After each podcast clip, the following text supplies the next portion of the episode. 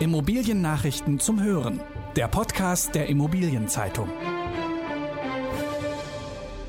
200 Jobangebote bei der IZ Karrierewoche. Hotels sind von Corona schwer getroffen, Pflegeheime nicht. Wohnungskäufe von Ausländern werden möglicherweise eingeschränkt. 200 Jobangebote bei der IZ Karrierewoche. Noch bis zum Freitag läuft die erste digitale Jobmesse für die Immobilienbranche. Bei der Karrierewoche der Immobilienzeitung treffen virtuell 125 Unternehmensvertreter mit 200 Jobangeboten auf rund 300 Bewerber und Interessenten. Zu letzteren zählt Paul Schnabel, Student der Immobilienwirtschaft. Die IZ-Karrierewoche biete ihm die ideale Möglichkeit, mit den Top-Arbeitgebern der Branche in Kontakt zu kommen und aus erster Hand die vielseitigen Tätigkeitsfelder kennenzulernen, sagt Schnabel. Yannick Huschka ist als Geschäftsführer der Huschka Holding als potenzieller Arbeitgeber mit dabei. Für ihn ist ein solches Format unumgänglich, da die Immobilienbranche als People-Business den Kontakt von Menschen brauche. Einen besonderen Vorteil sieht Huschka im sogenannten Matching, das den Teilnehmern ermögliche, direkt mit Entscheidern aus der Branche in Kontakt zu kommen. Im Gegensatz zu den Präsenzveranstaltungen der Vorjahre nehmen auf der Bewerberseite neben Studenten auch viele Berufstätige teil. Für Kurzentschlossene ist noch bis Freitag eine Anmeldung möglich. Hotels sind von Corona schwer getroffen, Pflegeheime nicht. Mit deutlichen Worten hat Bundeskanzlerin Angela Merkel Mitte Oktober an die Deutschen appelliert, zu Hause zu bleiben, um eine Ausbreitung des Coronavirus zu verhindern. Sie sollen, wenn möglich, ihren Wohnort nicht verlassen und jede unnötige Reise vermeiden. Als die Kanzlerin das gesagt hat, ist das ZIA Herbstgutachten zur Lage in der deutschen Hotellerie schon lange fertig gewesen.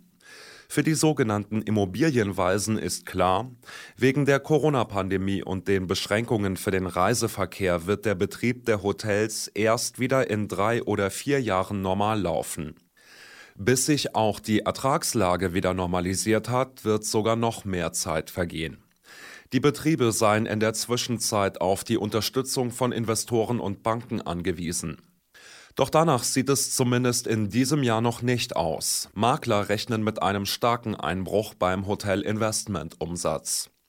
Wesentlich besser als die Hotels werden die Pflegeheime durch die Krise kommen, schätzt das Herbstgutachten. Die Nachfrage der Investoren bleibt hoch, die Betreiber der Heime zeigen sich mit Blick auf die Zukunft zuversichtlich. Das Investitionsvolumen am Transaktionsmarkt für Pflegeimmobilien werde in diesem Jahr deutlich über dem Vorjahresniveau liegen.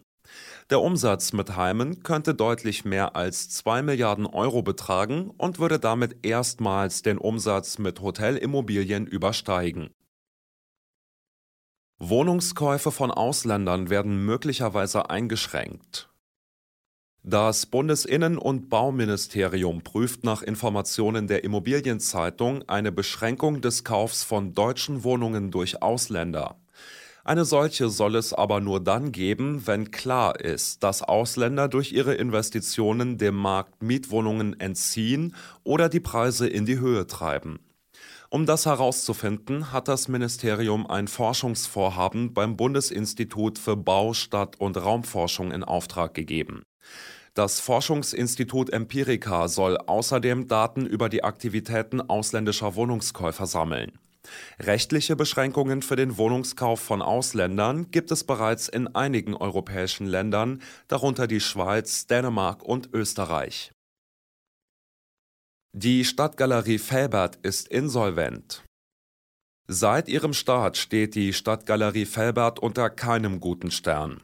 Erst im vergangenen Jahr hat das Einkaufszentrum eröffnet, doch schon nach kurzer Zeit drohte die Stadt dem Center mit der Schließung, weil es Probleme mit dem Brandschutz gegeben hat. Im Februar dieses Jahres ist es dann zur Pleite des Ankermieters Mensing gekommen.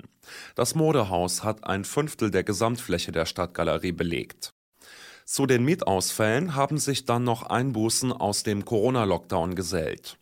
Nun hat die Stadtgalerie Felbert selbst Insolvenz anmelden müssen.